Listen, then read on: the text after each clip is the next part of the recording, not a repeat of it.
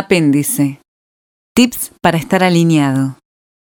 Durante muchos años cometí el error de pensar que debía desprenderme de mi ego, hasta que aprendí que es imposible, pues es una parte imprescindible de nuestro ser. Desde mi cosmovisión, la persona alineada es la persona que tiene un ego que busca simplemente la subsistencia de uno mismo, al servicio del éxito del universo del que forma parte. Si bien la persona no puede desprenderse de ese ego, sí puede trabajar en todo lo que piense para sí mismo, teniendo algo en claro. Si le hace bien a él, necesariamente tiene que hacerle bien a los demás. Eso es lograr estar alineado. Solo pensando en que los demás lograrán ser exitosos, conseguirá el éxito personal. ¿Cómo hacer para que el ego esté alineado? Esa es la gran pregunta. Es muy importante trabajar en las conexiones, en el vínculo con los demás, en la sintonía de uno mismo con el entorno. Hay ejercicios para lograr sostener este estado. La meditación es algo muy simple. Hay diferentes formas de hacerlo. La práctica más común consiste en prestarle atención a la respiración o al latido del corazón, tomar contacto con el momento presente y cuando aparecen pensamientos, ni tratar de evitarlos, ni alimentarlos o continuarlos, sino dejarlos pasar como nubes en un cielo despejado. Para lograr un buen estado de meditación es bueno buscar el silencio. Es recomendable una postura donde la espalda esté derecha, el mentón paralelo al piso, los hombros flojos, las manos pueden estar sobre los muslos y los párpados deben estar relajados. La mandíbula relajada al igual que la lengua que debe estar tocando suavemente el paladar. Se puede poner música de fondo y es recomendable ponerse al principio metas simples en cuanto al tiempo. 10 minutos está muy bien para empezar y no es necesario pensar en estar mucho tiempo, a menos que se quiera avanzar mucho en esta práctica. Como referencia, 20 minutos a la mañana y 20 a la noche son más que suficientes. Las meditaciones guiadas pueden servir tanto para iniciarse como para hacerlas diariamente se pueden encontrar en YouTube. Hay podcasts o bajar en formatos digitales en cualquier dispositivo que pueda reproducirlos. Muchas de estas meditaciones guiadas tienen objetivos concretos, como por ejemplo dormir o incluso prepararse para una reunión. Ese ejercicio, por simple que parezca, te lleva a lo cíclico y a lo rítmico. Todo lo que es sano en la vida, todo lo que es sano en la empresa y en el mundo, tienen un ritmo y tiene un ciclo, es decir, tiene rutinas. Lo rutinario es malo cuando lleva a un estancamiento, pero en el organismo, en la respiración y en los ciclos, tiene muchísima importancia porque te lleva a lo básico del ser humano, que es la comunión con el universo. El ser humano respira y el universo también respira. Retomar ese ritmo te aúna con el universo. Cualquier ejercicio físico que uno pueda utilizar como medio para conectar con la respiración, con el latido del corazón, con el estar presente, lleva a alinearse. Para otras personas, por ejemplo, correr es un estado ideal para sentirse alineado, pero para poder alinearse hay que disfrutar plenamente de lo que el cuerpo está haciendo.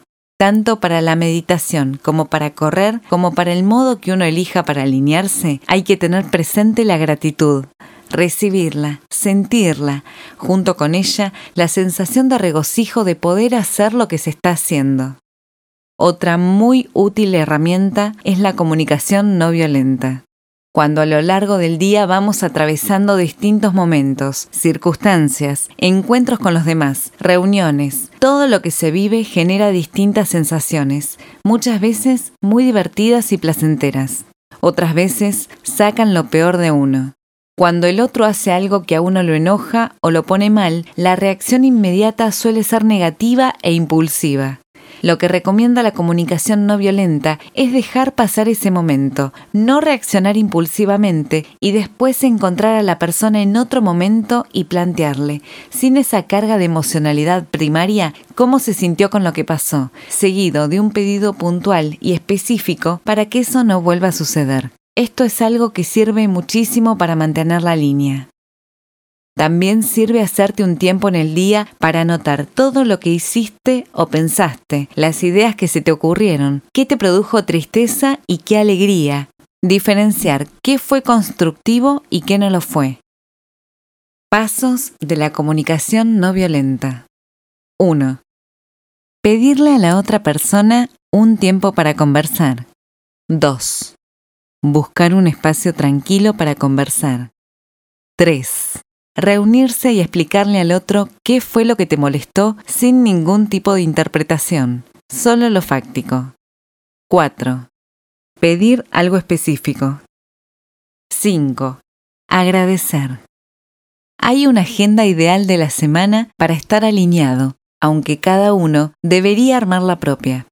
Meditar 20 minutos a la mañana. Tal como lo expliqué con anterioridad, puede ser libre o guiada. Lo importante es que te ayude a conectarte con vos mismo y así como te lavas la cara y los dientes y chequeas si estás bien vestido o suficientemente abrigado para encarar el día, verificás cómo está tu cuerpo, mente y espíritu y de alguna forma vas despertando todo tu ser. Hay un muy lindo ejercicio de yoga llamado los 10 cuerpos, que es sumamente recomendable, pues nos ayuda a despertarnos plenamente y prepararnos a fondo para encarar el día. Lo ideal sería que te entrenes con un profesor de yoga que te indique cómo hacerlo o que te ayude a desarrollar una rutina a tu medida de ejercicios que te sirvan para eso. Ejercicio físico durante 30 minutos por día o su equivalente a la semana. Si hiciste yoga, ya resolviste dos problemas.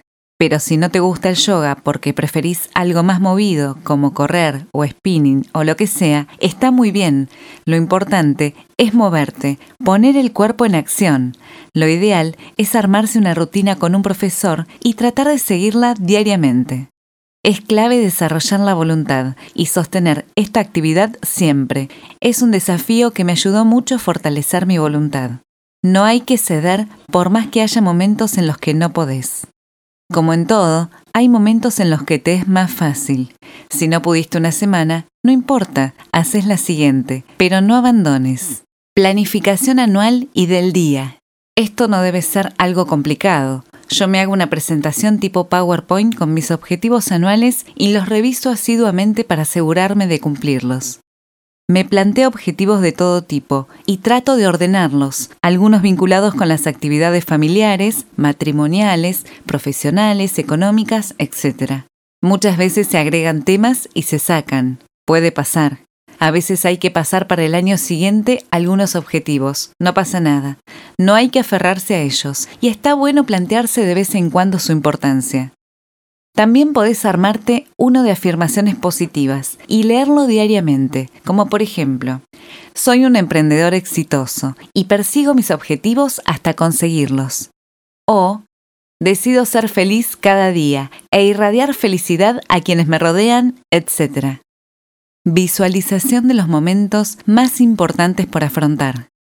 Cuando tenés reuniones en las que querés conseguir determinados objetivos, es bueno visualizar cómo va a ser esa reunión, qué es lo que vas a decir y verte festejando cuando conseguís lo que te habías propuesto.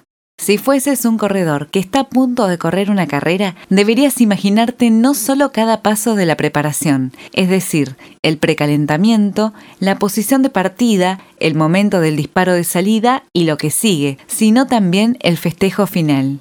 Creo en la ley de atracción del universo y cuando uno imagina estas cosas con la energía correspondiente, contribuye para que se materialicen. Meditación nocturna de 20 minutos. Antes de ir a dormir, así como te fuiste despertando poco a poco, lo mismo se puede hacer pero a la inversa. Así que podés hacer una meditación libre o guiada.